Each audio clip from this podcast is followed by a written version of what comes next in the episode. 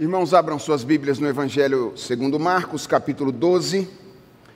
Nós temos um texto relativamente longo pela frente e eu já vou anunciar o que eu pretendo fazer com vocês nesta manhã, ao lidar com esta passagem, a partir do verso 13 até o verso de número 44. Nós vamos ler toda a passagem. Uh, inicialmente eu vou. É, oferecer um panorama daquilo que Marcos está fazendo aqui nesta passagem, e depois nós vamos lidar com é, três dos cinco episódios que Marcos une aqui neste capítulo. Então, os mais puristas é, eventualmente vão ficar bravos comigo nessa manhã e vão dizer: Mas você não tratou dessa parte do texto, é, é uma questão de falta de tempo. Quem sabe em outra ocasião a gente lida com essas passagens de maneira mais específica. Então, é, Marcos 12, a partir do verso 13 até o verso de número 44. A palavra do Senhor diz assim: E enviaram a Jesus alguns dos fariseus e dos herodianos para que o apanhassem em alguma palavra. Chegando, disseram-lhe: Mestre, sabemos que, és o, que o Senhor é verdadeiro e não se importa com a opinião dos outros, porque não olha a aparência das pessoas, mas, segundo a verdade, ensina o caminho de Deus. É lícito pagar imposto a César ou não? Devemos ou não devemos pagar? Mas Jesus, percebendo a hipocrisia deles, respondeu: Por que vocês estão me pondo à prova? Tragam-me um denário para que eu veja. Eles trouxeram. E Jesus lhes perguntou: De quem é essa figura e essa inscrição? Eles responderam: De César. Então Jesus disse: Deem a César o que é de César, e a Deus o que é de Deus. E muitos se admiraram dele. Então, alguns saduceus que dizem não haver ressurreição aproximaram-se de Jesus e lhe perguntaram: Mestre, Moisés nos deixou escrito que se um homem morrer e deixar sua mulher sem filhos, o irmão desse homem deve casar com a viúva e gerar descendentes para o falecido. Havia sete irmãos. O primeiro casou e morreu sem deixar filhos. O segundo casou com a viúva e morreu da mesma forma. E assim, os sete. Ah, aliás, o segundo casou com a viúva e morreu também sem deixar descendência. E o terceiro, da mesma forma. E assim os sete não deixaram descendência. Por fim, depois de todos, morreu também a mulher. Na ressurreição, quando eles ressuscitarem, de qual deles ela será a esposa? Porque os sete casaram com ela. Jesus respondeu: Será que o erro de vocês não está no fato de não conhecerem as Escrituras nem o poder de Deus? Pois quando ressuscitarem dentre os mortos, nem casarão, nem se darão em casamento, mas serão como os anjos nos céus. Quanto aos mortos, que eles de fato ressuscitam. Vocês nunca leram no livro de Moisés, no trecho referente à sarça, como Deus lhe falou: Eu sou o Deus de Abraão, o Deus de Isaque e o Deus de Jacó. Ele não é Deus de mortos e sim de vivos. Vocês estão completamente enganados. Chegando um dos escribas que ouviu a discussão entre eles e viu que Jesus tinha dado uma boa resposta, perguntou-lhe: Qual é o principal de todos os mandamentos? Jesus respondeu: O principal é: Escute, ó Israel, o Senhor nosso Deus é o único Senhor. Ame o Senhor seu Deus de todo o seu coração, de toda a sua alma, de todo o seu entendimento e com toda a sua força. O segundo é: ame o seu próximo como você ama a você mesmo. Não há outro mandamento maior do que estes. Então o escriba disse: Muito bem, mestre. É com verdade, e com verdade o Senhor disse que Ele é o único e não há outro além dele, e que amar a Deus de todo o coração e de todo o entendimento e com todas as forças, e amar o próximo como a si mesmo, é mais do que todos os holocaustos e sacrifícios. Vendo Jesus que o escriba havia respondido sabiamente, declarou-lhe: Você não está longe do reino de Deus. E ninguém mais ousava fazer perguntas a Jesus. Jesus, ensinando no templo, perguntou: Como dizem os escribas que o Cristo é filho de Davi? O próprio Davi falou pelo Espírito Santo: Disse o Senhor ao meu Senhor: Sente-se à minha direita até que eu ponha os inimigos debaixo dos seus pés. O próprio Davi chama o Cristo de Senhor. Então, como ele pode ser filho de Davi? E a grande multidão o ouvia com prazer. E ao ensinar, Jesus dizia: Cuidado com os escribas, que gostam de andar com vestes talares e das saudações nas praças, buscam as primeiras cadeiras nas sinagogas e os primeiros lugares nos banquetes, devoram as casas das viúvas e, para o justificar, fazem longas orações. Estes sofrerão juízo muito mais severo. E sentado diante da caixa de ofertas, Jesus observava como o povo lançava ali o dinheiro. Ora, muitos ricos depositavam grandes quantias. Vindo, porém, uma viúva pobre, lançou duas pequenas moedas correspondentes a um quadrante. E chamando seus discípulos, Jesus disse: Em verdade lhes digo que esta viúva pobre lançou na caixa de ofertas mais do que todos os ofertantes, porque todos eles deram daquilo que lhes sobrava ela, porém, da sua pobreza, deu tudo o que possuía, todo o seu sustento. Vamos orar. Senhor, estamos diante da tua bendita palavra e queremos ser instruídos pela tua bendita palavra nesta manhã. Portanto, Senhor, a nossa oração é: fala conosco, daquela maneira poderosa como apenas o Espírito Santo do Senhor pode fazer. Nós certamente precisamos ouvir a tua voz nesta manhã, porque nós vivemos a partir da palavra que procede da tua boca. Portanto, ó Deus, cuida do nosso coração, trabalha em nós, enquanto nós ouvimos a exposição da tua palavra. É a oração que te fazemos em nome de Jesus. Amém. Irmãos, na passagem que nós acabamos de ler, Marcos relata cinco diferentes episódios que aconteceram na última semana de vida de Jesus Cristo na cidade de Jerusalém. E Marcos arranja estes episódios de uma maneira bastante significativa. O primeiro desses episódios é o diálogo que Jesus Cristo tem com os fariseus e os herodianos a respeito dos tributos. O segundo é o diálogo que Jesus Cristo tem com os saduceus a respeito da ressurreição. O terceiro é o diálogo de Jesus com um escriba específico a respeito de qual é o grande mandamento. Depois, Marcos coloca o ensino de Jesus Cristo no templo e termina esse arranjo com a passagem ou o episódio da oferta da viúva pobre. A pergunta que nós precisamos fazer é o que Marcos deseja ao ajuntar esses cinco uh, episódios e arranjá-los desta maneira nesta passagem. Eu acredito que o objetivo de Marcos é, é basicamente enfatizar três coisas diferentes. E nesta manhã eu enfatizarei uma das coisas que Marcos enfatiza aqui. Mas deixe-me mencionar qual é o projeto completo do evangelista é, neste arranjo.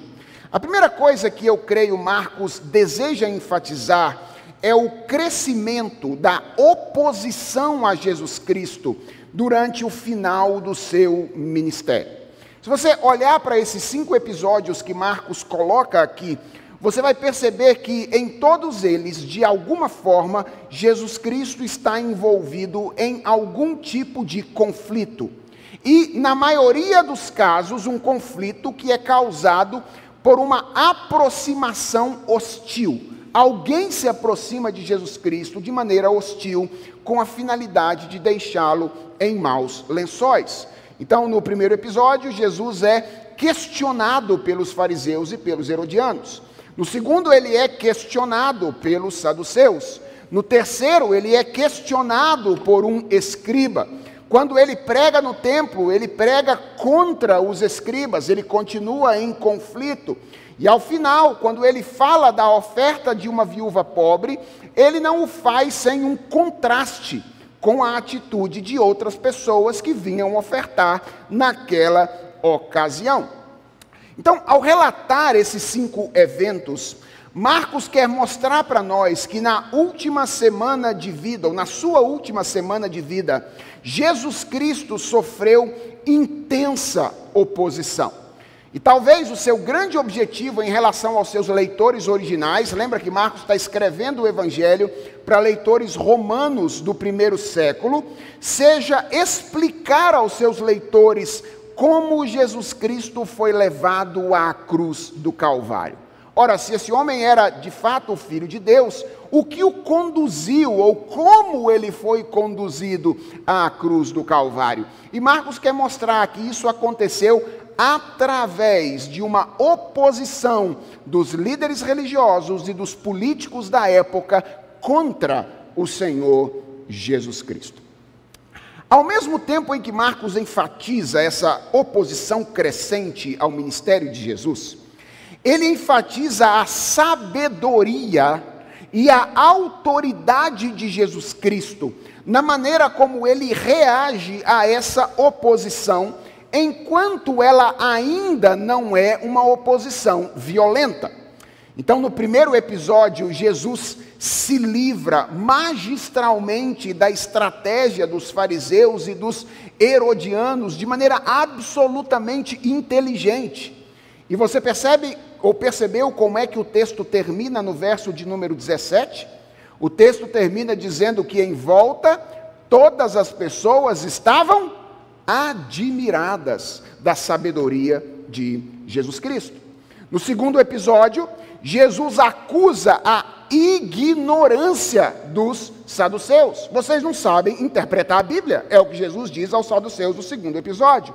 E ele interpreta autoritativamente a Escritura nessa ocasião. Ele é o intérprete autorizado das Escrituras.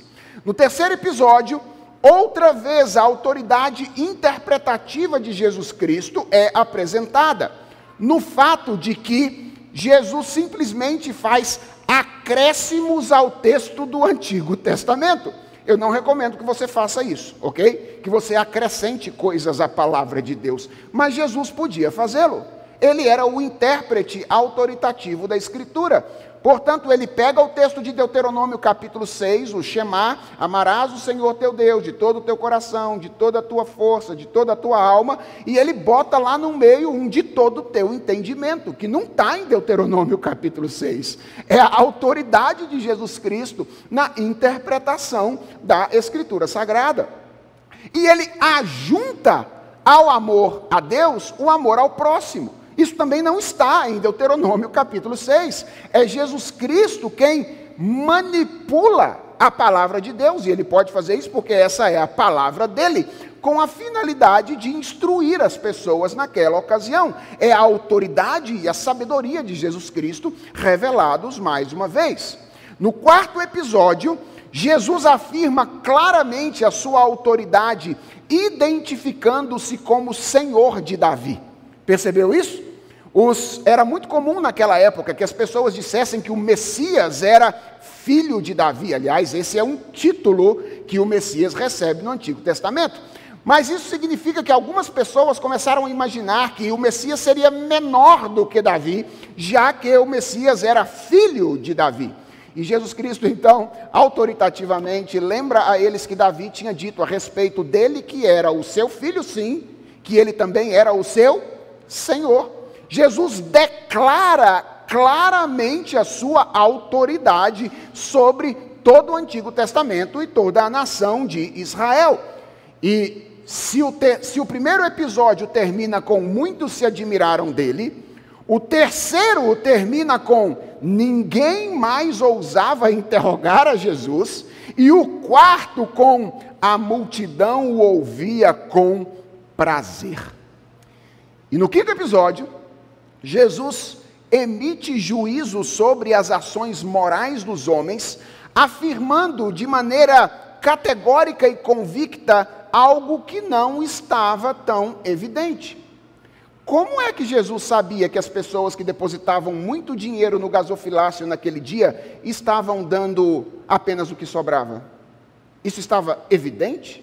Isso era ah, visto por qualquer pessoa naquela ocasião? Mas Jesus julga a ação daquelas pessoas com base nisso, em algo que ninguém poderia perceber a princípio, mas ele o faz porque ele conhece todas as coisas. Ele conhece até aquilo que vai no íntimo do coração dos homens. Então vejam que, ao mesmo tempo em que Marcos enfatiza o crescimento da oposição ao ministério de Jesus Cristo, Marcos enfatiza a grandeza de Jesus, a sabedoria de Jesus e a autoridade de Jesus Cristo.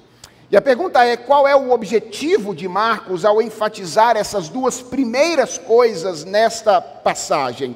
Eu creio que o objetivo de Marcos aqui é o mesmo objetivo apresentado no sermão anterior. Se você não ouviu, Pega o sermão anterior que você vai ver que é, isso é quase uma cópia daquilo que Marcos já havia feito antes. O objetivo de Marcos é informar aos seus leitores que o fato de Jesus Cristo ter sido levado à cruz através da artimanha de homens maus que se opuseram a ele não é um indicativo da fraqueza de Jesus. Ou seja, os romanos poderiam dizer assim: Ora, mas que redentor é esse que não consegue escapar das artimanhas dos homens, dos políticos e dos religiosos e é levado à cruz? Marcos, ao enfatizar a autoridade e a sabedoria de Jesus, ele quer que nós entendamos que o fato de Jesus ter sido levado através dos atos maus dos homens à cruz do Calvário não é um indicativo da sua fraqueza. Muito pelo contrário é um indicativo do seu amor. Jesus poderia desbaratinar os seus inimigos com uma só palavra. E a capacidade dele é demonstrada em cada uma dessas ocasiões em que, com um argumento ou uma pergunta, ele coloca os seus interlocutores em maus lençóis e deixa todo mundo admirado com a sua grande sabedoria. É por isso que Marcos relata essas coisas aqui, para que você contemple a sabedoria de Jesus, a grandeza de Jesus, o poder de Jesus, como ele consegue desbaratinar os seus interlocutores com uma facilidade, para que você entenda que o que levou Jesus Cristo à cruz do Calvário não foi, em última instância, a maldade dos homens foi o amor de Jesus. Jesus não quis vencer aqueles inimigos naquela ocasião, porque ele tinha um outro inimigo maior para vencer. E, e foi por causa do amor de Jesus Cristo ao Pai, em primeiro lugar. Foi por causa do amor de Jesus Cristo a nós, em segundo lugar, que ele se permitiu ser levado pelas artimanhas desses homens ao lugar onde todos os eleitos de Deus, cada um de nós que cremos na obra de Jesus Cristo, teríamos os nossos pecados perdoados, para que nós pudéssemos ter uma vida eterna de comunhão com o nosso Senhor. Irmãos, quando nós olhamos para isso que Marcos está fazendo aqui nessa passagem, em primeiro lugar, uma pergunta é, vem à nossa mente de imediato. E essa pergunta é: como nós devemos responder a tamanho amor de Jesus Cristo por nós? Ou, o que é que nós devemos fazer ao considerar essas verdades a respeito de Jesus Cristo? Que ele podia ter dado fim a toda a perseguição que ele começou a sofrer, mas ele não o quis por amor a Deus e por amor a nós. Como nós podemos responder ao amor de Jesus Cristo? Essa, eu creio, é a terceira ênfase de Marcos nesta passagem. Ao mesmo tempo em que ele quer nos ensinar a respeito da, do crescimento da perseguição sobre Jesus, da autoridade e da, e, e da sabedoria de Jesus, Marcos quer nos ensinar sobre como nós podemos ou devemos responder ao amor de Jesus Cristo por nós, como um verdadeiro discípulo deve fazer isso. E essa terceira ênfase, irmãos, é vista principalmente em três desses episódios que são estrategicamente arranjados no arranjo que Marcos faz aqui. Eu me refiro ao primeiro e ao último, e se você for um pouquinho perspicaz como leitor, você percebeu que ele tem, eles têm o mesmo tema, certo? A passagem começa com uma conversa sobre dinheiro e termina com uma, uma ilustração sobre dinheiro. Então, eles têm o mesmo tema. o texto começa e termina com um tema semelhante. E o terceiro episódio que aponta para a maneira como devemos responder a Jesus é aquele que está no meio da passagem. O encontro que Jesus Cristo tem com o escriba. Então, parece que Marcos arranja o texto de modo que o começo, o meio e o fim fazem declarações a respeito de como nós, discípulos de Jesus Cristo, podemos ou devemos responder ao tamanho do seu amor por nós. E a primeira coisa que nós aprendemos nesta passagem sobre a nossa resposta é que nós devemos responder a Jesus ou ao amor de Jesus com uma devoção integral. Essa é a primeira lição que nós aprendemos aqui. Isso fica muito claro aqui nesse primeiro episódio. Nele, nós aprendemos que algumas pessoas se aproximam de Jesus Cristo, os fariseus e os herodianos, com a finalidade de fazer uma pergunta a Jesus. Em primeiro lugar, a maneira como eles chegam é uma maneira curiosa. Marcos diz que eles chegam até Jesus de maneira elogiosa, afirmando a autoridade de Jesus Cristo.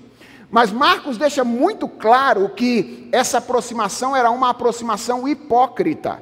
O, o, verso 13 diz isso. E o verso 15 deixa muito claro que Jesus sabia claramente da hipocrisia dele. Ah, eu acredito que eles chegaram até Jesus Cristo naquela ocasião, mais ou menos como um político que odeia o outro, fala com ele por ocasião de um debate público. Não é assim? Você sabe que o político quer pegar na garganta do cara e dizer você não vale nada. Mas ele diz: a, a vossa excelência, a vossa excelência tem alguns problemas morais que são absolutamente graves. Não é isso? É assim que essas pessoas chegam até Jesus Cristo. Esse negócio de o Senhor é alguém que trata as pessoas com igualdade, o Senhor é um mestre sobre a terra. Isso é balela. Esses homens odeiam Jesus, ele quer, eles querem levar Jesus Cristo à morte, eles estão se aproximando com a finalidade de deixar Jesus Cristo em maus lençóis. E a pergunta que eles fazem é uma pergunta altamente capciosa. Qual é a pergunta? Jesus, é lícito pagar tributo a César? É ou não? Nós devemos pagar esse tributo a César ou não o devemos pagar. Bem, é bem provável que eles estivessem falando de um tributo particular, e eu vou mencioná-lo daqui a pouco. Mas vamos entender por que, que a pergunta é uma pergunta capciosa. Irmãos, qualquer pergunta simples de Jesus Cristo lhe causaria problema, ou qualquer resposta simples de Jesus Cristo lhe causaria problemas nessa ocasião. Imagine que Jesus Cristo respondesse positivamente a pergunta e dissesse: sim, é lícito, é legítimo pagar tributos a César. Jesus Cristo teria problemas com os judeus. E por que, que ele teria problema? Bem, Israel estava sob o domínio de Roma naquela ocasião. E isso não era por vontade própria, tá? É porque Roma havia conquistado os impérios que antes conquistaram Israel. A carga de impostos à qual eles estavam submetidos era simplesmente uma carga desumana. Para vocês terem uma ideia, os romanos cobravam impostos, e é o que tudo indica, é esse imposto que está em jogo aqui, sobre o uso do templo. Havia o imposto sobre o uso do templo. Vejam, era Roma se assenhorando, de certa forma, da vida religiosa dos judeus. É, é lícito pagar tributo para usar o templo e prestar culto a quem não tem o direito sobre o templo? É isso que os judeus estão perguntando a Jesus Cristo nessa ocasião. A, a carga tributária era pesada. E em terceiro lugar, irmãos, a estrutura político-econômica de Roma era uma estrutura idólatra.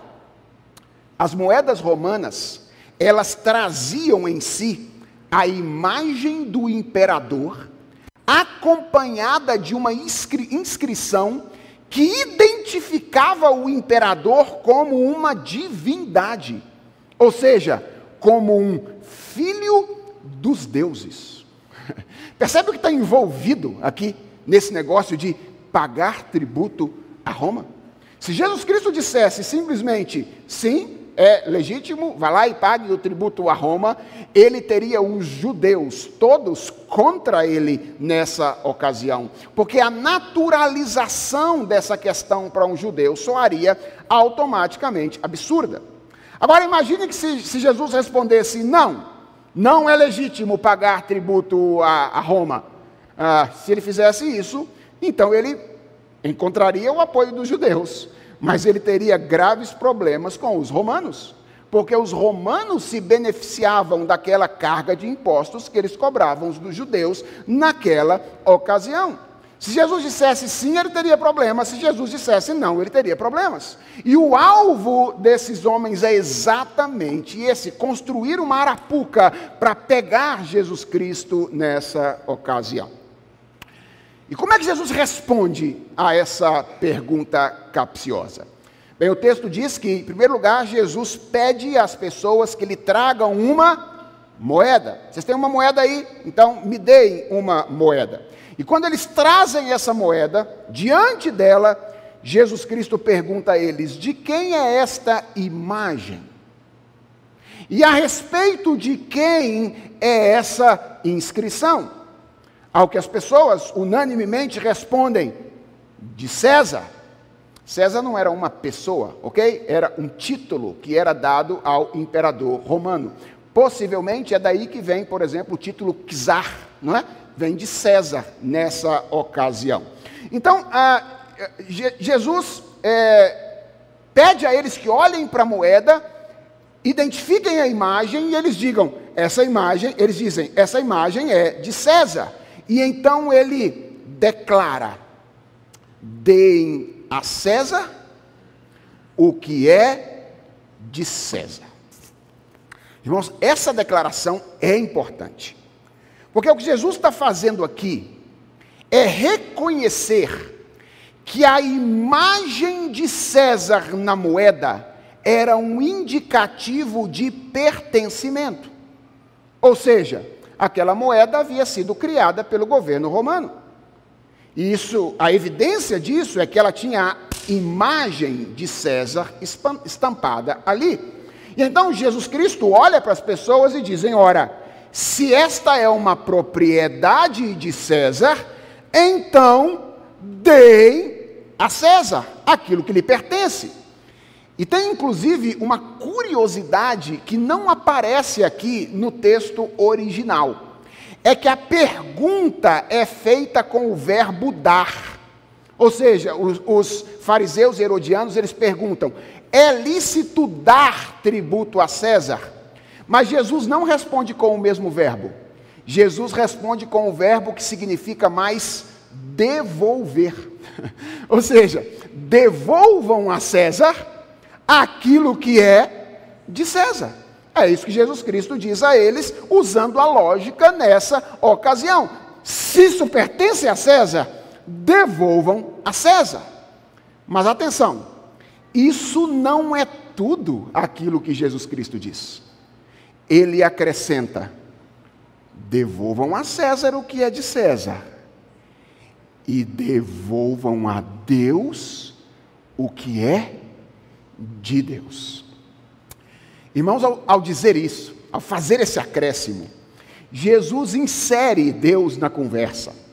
E Jesus cria aqui uma espécie de comparação. César tem algumas coisas. O que, que César tem? Moedas. Mas César não é o único que tem alguma coisa. Deus também tem alguma coisa. Aquilo que é propriedade de César deve ser devolvido a César. Mas aquilo que é propriedade de Deus deve ser devolvido a Deus. Agora a pergunta é: o que é propriedade de Deus? É curioso que Jesus tenha chamado a atenção para a imagem de César na moeda, não é mesmo? Porque uma das coisas que a Bíblia diz a respeito de nós seres humanos é que nós fomos criados à imagem e semelhança de Deus.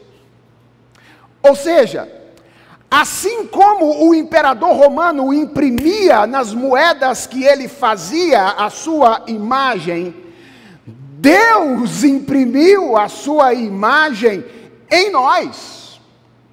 E assim como as moedas deveriam ser devolvidas ao imperador, porque pertenciam ao imperador, como a imagem dele demonstrava, assim toda a existência humana deveria ser devolvida a Deus, porque pertence a Ele por direito.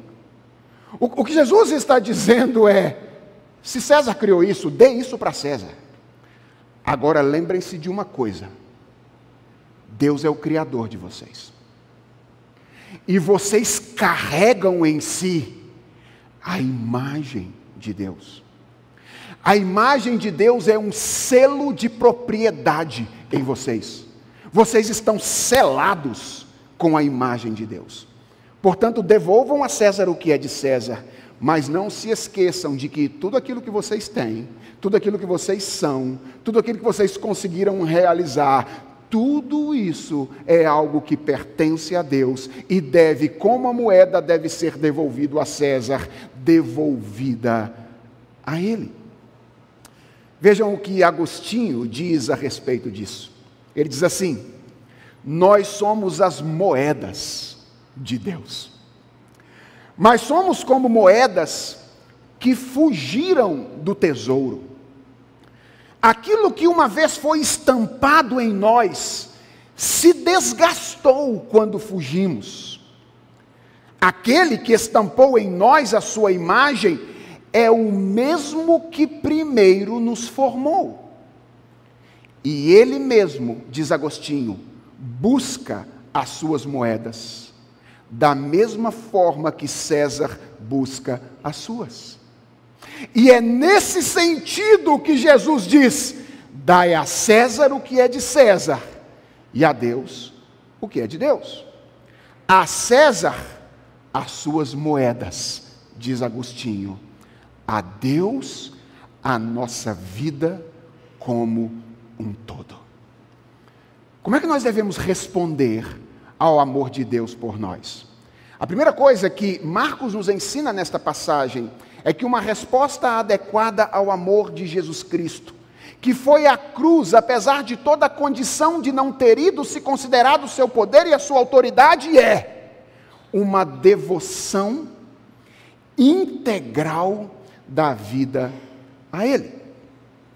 Agora a pergunta é: como é que essa devoção pode ser demonstrada? E o terceiro episódio desta passagem, aquele que está bem no meio, responde exatamente a essa pergunta. E Marcos nos ensina aqui que nós devemos responder ao amor de Jesus não apenas com uma devoção integral, mas nós devemos responder ao amor de Jesus com amor a Deus e amor ao próximo. Essa é a segunda resposta que Deus espera de nós. Bem, esse, esse é o ensino do terceiro relato desta passagem. Nesse relato, Jesus é procurado por um escriba, e esse escriba também tem uma pergunta. Ao contrário dos outros, ele, ele parece ser um pouco mais honesto, ele parece desejar aprender com Jesus Cristo. Ele parece ser mais bem intencionado. E a pergunta que ele faz é: Jesus, qual é o maior dos mandamentos? E vejam qual é a resposta que Jesus Cristo dá a esse homem. O principal é: escute, ó Israel, o Senhor nosso Deus é o único Senhor. Ame o Senhor seu Deus de todo o seu coração, de toda a sua alma, de todo o seu entendimento e de toda a sua força. E o segundo é: ame o seu próximo como você ama a si mesmo. Não há outro mandamento maior do que estes. Irmãos, essa resposta de Jesus mostra que a vontade do Senhor é que nós respondamos amor com amor. Esse é o desejo de Deus. Que nós respondamos amor com amor. Se fomos amados por Jesus Cristo, o que deve fluir naturalmente do nosso coração? Jesus Cristo diz: amor. Primeiro, amor a Deus. Um amor que também é caracterizado pela integralidade. Você percebeu a ênfase de Jesus? De todo o coração, de toda a alma, de todo o entendimento, de toda a força. Um amor integral por Deus. E em segundo lugar, um amor pelo próximo caracterizado como semelhante àquele amor que nós naturalmente temos por nós mesmos. O que Jesus está dizendo é: vocês querem responder de maneira adequada aquilo que Deus tem feito por vocês e fez de maneira significativa através da vida e ministério de Jesus? Querem responder a esse amor? Então amem a Deus com, toda as, com todas as forças de vocês e amem ao próximo de vocês da maneira como vocês costumam amar a vocês mesmos. Essa lição é muito simples, irmãos. O problema é que sempre que nós lemos a palavra amor na Bíblia, nós corremos o risco de, de, de fazermos uma má interpretação dessa palavra. Por uma razão muito simples é que nós temos a tendência de interpretar essa palavra a partir do significado que essa palavra tem na nossa cultura. E o significado que essa palavra tem na nossa cultura não é o mesmo significado que essa palavra tem na Bíblia. Quando a nossa cultura fala de amor, ela está falando do quê? Ela está falando de um sentimento. Sentimento, um sentimento de bem-querer, um apreçozinho no coração pelas pessoas. Às vezes a nossa cultura confunde até o amor com a paixão afetiva entre um homem e uma mulher. Quando não, confunde o amor com o intercurso sexual. Esse, essa, esse não, é uma, não é um eufemismo que às vezes utilizamos para nos referir à, à prática sexual? As pessoas falam de fazer sexo em termos de fazer amor. Veja como é que na nossa cultura essa palavra está muito atrelada a essa questão dos afetos, das paixões ou dos sentimentos. Acontece, irmãos, que na Bíblia, amor não é apenas um sentimento.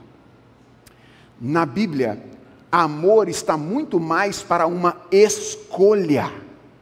Amor está muito mais para uma decisão.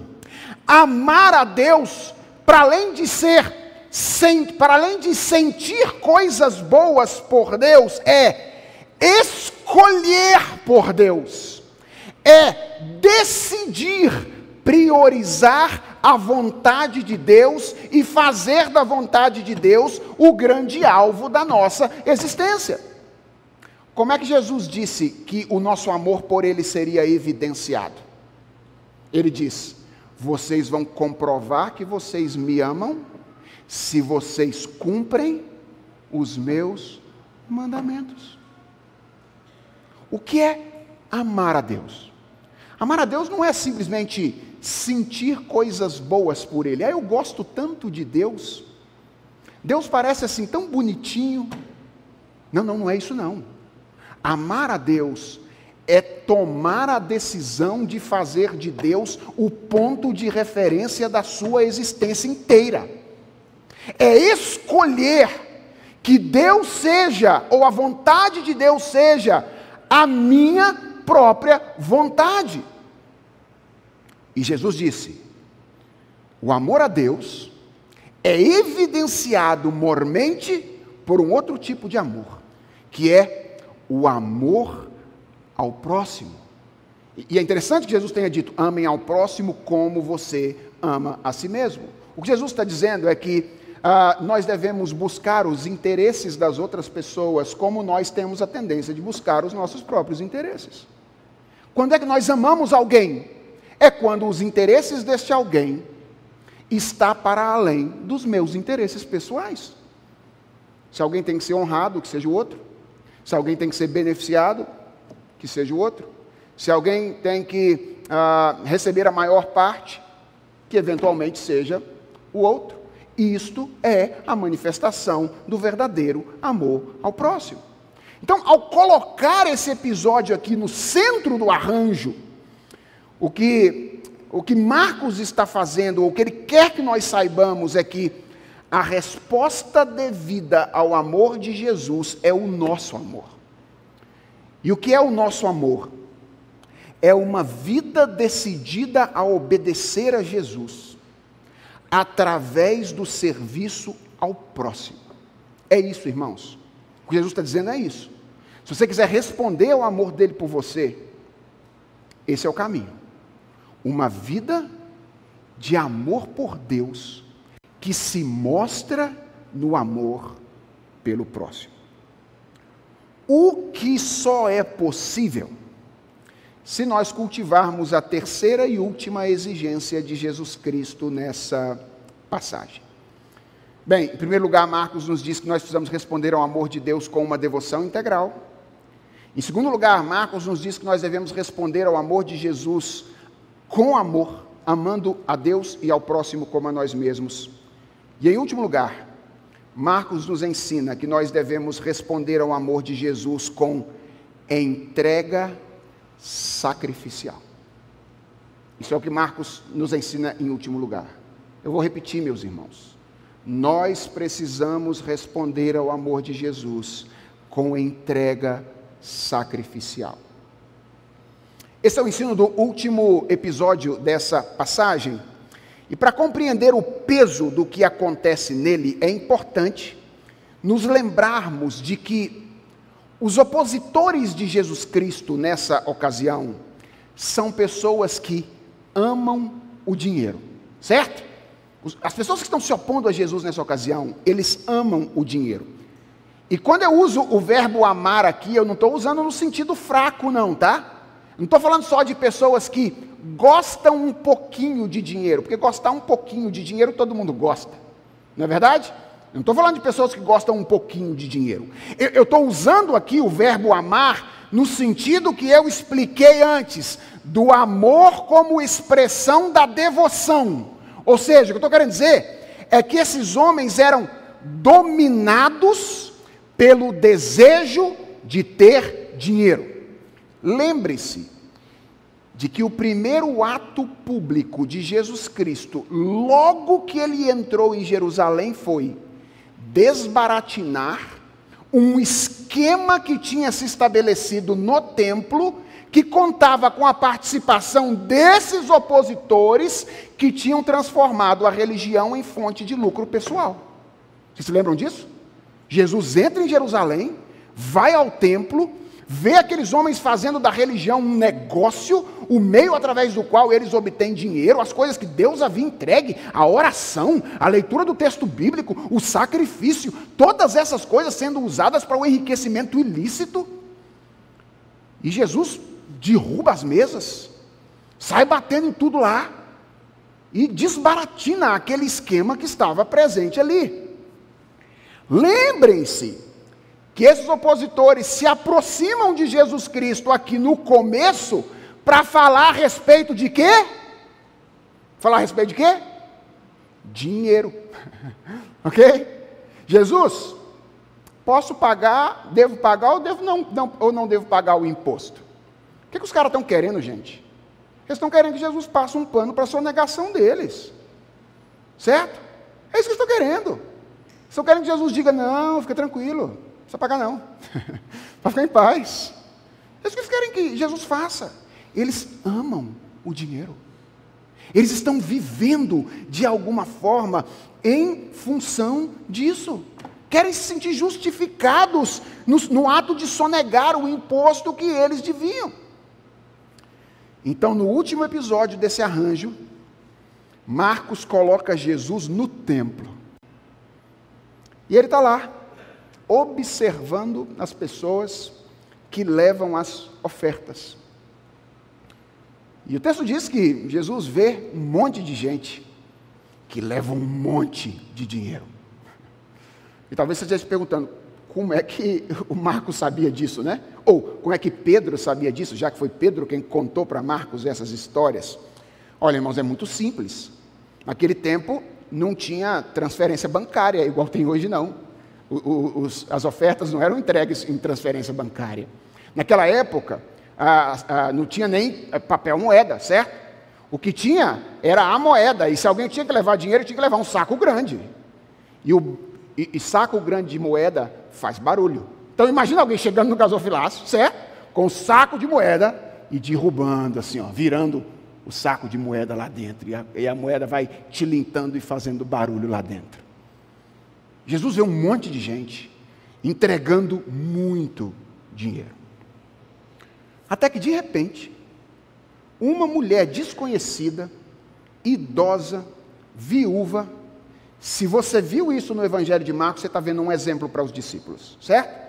Todas as vezes que você tem uma mulher desconhecida e viúva acima de tudo, alguém desfavorecido socialmente falando, Marcos está querendo usar essa resposta como um exemplo para os discípulos. E o texto diz que ela passa pelo gasofilácio e a oferta dela é a oferta de duas moedas, que, segundo Marcos, juntas equivaliam ao valor de um quadrante. O que, é isso? Um quadrante. Bem, um quadrante é a sexagésima quarta parte de um denário, que era o salário de um dia de um trabalhador, certo? É a sexagésima quarta parte do salário de um dia de um trabalhador. Então, é, pega o salário mínimo no Brasil hoje, divide pelo número de dias trabalhados, certo? E aí você vai ter o número, mais ou menos aí, de um trabalhador que recebe um salário mínimo, o, o, o dia de trabalho dele. Se você fizer isso, um quadrante significará duas moedas de 40 centavos, certo? Ou seja, o que ela deposita lá são 80 centavos de real. Tinha um monte de gente derrubando pacote de dinheiro. E ela deposita duas moedinhas de 40 centavos. E Jesus chama os seus discípulos e diz: Posso falar uma coisa para vocês? Em verdade, em verdade lhes digo: que essa viúva pobre lançou na caixa de ofertas mais do que todos os ofertantes. Vocês viram a quantidade de dinheiro que todos deixaram aí? Sabe de quem foi a maior oferta hoje aqui? Jesus disse. Foi dessa mulher aí, que botou 80 centavos de real no gasofilácio. Por quê? E aí Jesus diz: Porque todos eles deram daquilo que lhes sobrava. Ela, porém, da sua pobreza deu tudo o que possuía, todo o seu sustento. Irmãos, qual é o princípio que Jesus Cristo está estabelecendo aqui? Bem, eu creio que o princípio que ele está estabelecendo aqui, ao elogiar essa mulher, e ao apresentar para a razão da superioridade da oferta dela a sua integralidade é o princípio da entrega sacrificial.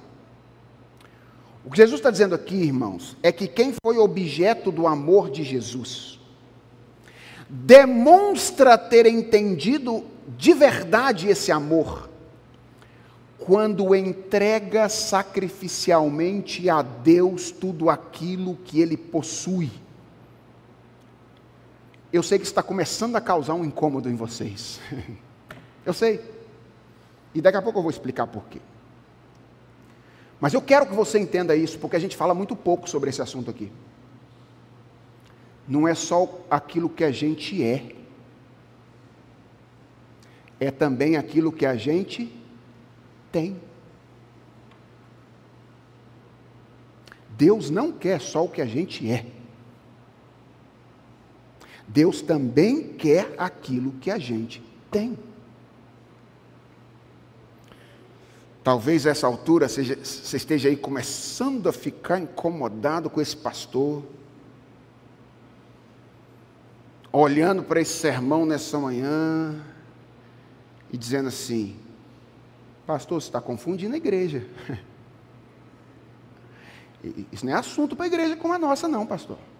Eu gosto de entregar a Deus tudo que a gente tem. Deixa eu dizer uma coisa a você sobre isso. O apóstolo Paulo diz que toda a escritura é inspirada por Deus. E o apóstolo Pedro diz que nenhuma palavra da escritura foi dada por particular elucidação. Antes, homens santos falaram inspirados da parte do Senhor. Marcos não escreveu isso aqui da cabeça dele, não.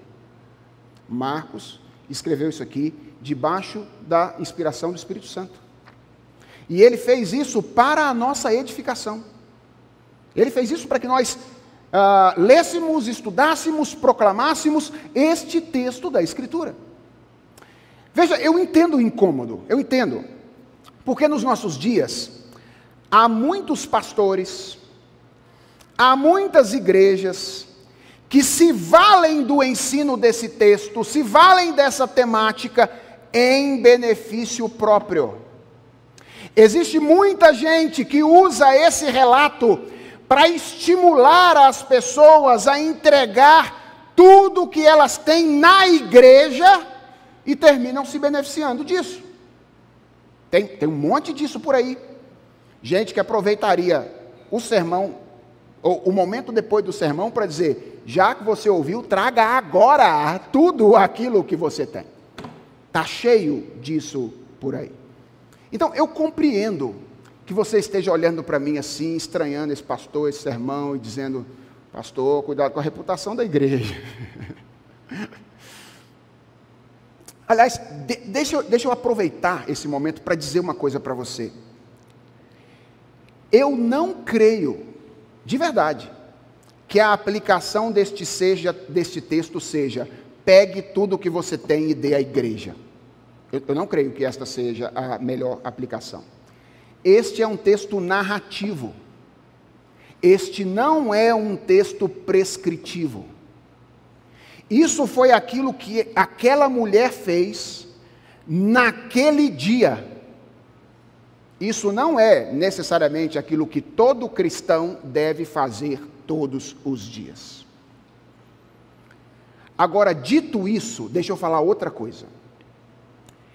Eu temo que o incômodo com esse assunto na igreja seja menos fruto da preocupação com a reputação dela, que é uma preocupação legítima, e mais medo de descobrir que a gente tem que fazer alguma coisa que a gente não quer fazer. Ficou claro? Eu temo que a gente não goste muito de falar de dinheiro não é porque falando de dinheiro, eventualmente, a gente vai se identificar com um evangelho perigoso, ou um tipo de evangelho perigoso. É que se a gente for falar de dinheiro como a Bíblia fala de dinheiro, talvez a gente tenha que mexer em fantasmas que a gente não quer mexer. Por exemplo, talvez a gente tenha que mexer na nossa tendência a um estilo de vida que é muito mais voltado ao acúmulo do que à doação. Muito mais voltado ao acúmulo. Nós temos um estilo de vida muito mais voltado a adquirir e guardar do que propriamente a oferecer. Entendam, irmãos, eu não estou querendo dizer que poupar em si mesmo seja algo ruim. Pelo contrário, eu sugiro que você seja previdente e poupe. Faça bons investimentos com seus recursos. Mas deixa eu lhe dizer uma coisa nessa manhã, e eu quero que você ouça isso com atenção. Quando a poupança se torna a linha mais importante do seu orçamento, e em seu orçamento não existe nenhuma linha de doação, algo está errado com seu coração. Algo está errado com seu coração. Se quando você faz o seu orçamento, lá tem poupança, e ela é uma linha importantíssima, e quando você vai procurar doação, abençoar as pessoas, sustentar um missionário, oferecer recursos para uma instituição séria que está fazendo um trabalho sério. E isso não existe. Algo está errado com seu coração. Porque a constatação que Jesus faz naquele dia sobre a oferta daquela mulher ensina para nós que a resposta correta ao amor de Jesus, irmãos, envolve entrega sacrificial. Quem foi amado por Jesus, quem entendeu isso, entrega tudo a Ele. Irmãos, o que nós temos não é nosso. Meu dinheiro não é meu. Meu carro não é meu. Meu apartamento não é meu. Essas coisas que Deus deu o privilégio de administrar não são suas. Elas pertencem ao Senhor. E Deus colocou em nossas mãos para que nós a usássemos, a fim de que o amor a Ele e o amor ao próximo fossem o motor desse uso. Nós devemos fazer isso para o bem das outras pessoas. O que isso significa de maneira prática, irmãos? Significa o seguinte: que você precisa fazer uma reflexão sobre a maneira como você administra seu orçamento. Vejam, quais serão as alíneas do seu orçamento? É uma questão entre você e Deus. É uma questão entre você e Deus. E não cabe a mim, como pastor, dizer quais devem ser as alíneas do seu orçamento. O meu papel é dizer a você que Deus deseja que você responda ao amor dele por você, sendo integralmente dele. Deus deseja que você responda ao amor dele por você, amando a ele em primeiro lugar e ao próximo da maneira como você se ama. E Deus deseja que você faça isso, entregando-se sacrificialmente a Ele, como o filho dele se entregou por você. O que, é que diz Paulo a respeito da obra de Jesus? Que ele, sendo Deus, não se apegou como usurpação ao fato de ser igual a Deus. Antes a si mesmo se esvaziou, assumindo a forma de homem, tornando-se obediente até a morte e morte de cruz. Irmãos, quem tem o coração convertido, precisa ter o bolso convertido também. Quem tem o coração convertido precisa ter o bolso convertido também. Sabe qual é a boa notícia da manhã? É que, embora isso seja muito difícil, a Bíblia sabe disso, que o dinheiro é um ídolo terrível. A boa notícia é que Jesus é autoridade, Jesus é poderoso. Jesus morreu para matar a nossa tendência de apego exagerado a nós mesmos e às coisas desse mundo. E porque Jesus morreu e ressuscitou, não existe dimensão da sua vida que não possa se converter. certo? O seu bolso pode ser convertido. E o seu orçamento pode ser diferente. Apesar da tendência que você tem no seu coração de amar o dinheiro mais do que ama a Deus. Vamos orar? Senhor nosso Deus, diante de Ti nós reconhecemos a nossa dificuldade de respondermos ao Teu amor como convém. E se existe algo que nos atrapalha, Senhor, é essa confusão que às vezes nós fazemos entre algo que é um meio e nós o transformamos em um fim. Deus, nós vivemos em um universo ou, ou em uma cultura muito materialista, muito materialista. Nós, quando pensamos em dinheiro, Senhor, nós pensamos só em, no quanto nós vamos guardar, no quanto nós podemos ter. E raramente nós pensamos em quanto nós podemos livremente entregar. Senhor, nós sabemos que no final das contas o problema não é dinheiro. O problema é que nós nos amamos demais e temos dificuldade de amar o Senhor sobre todas as coisas e amar o nosso próximo como a nós mesmos.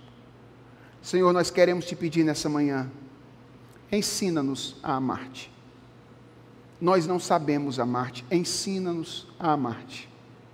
E nós queremos render graças ao Senhor, porque tu enviaste o teu filho a esse mundo, e o nosso velho homem foi crucificado com ele na cruz do Calvário.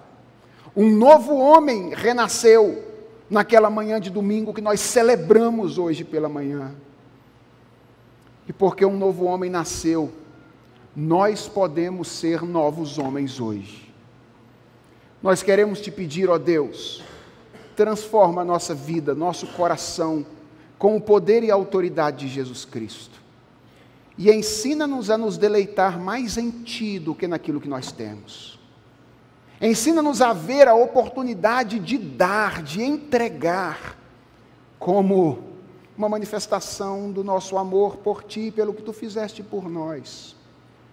Nós não queremos ser irresponsáveis. Ensina-nos a ser responsáveis com a gerência dos nossos recursos mas dá que o nosso bolso seja tão convertido quanto nós dizemos ser o nosso coração.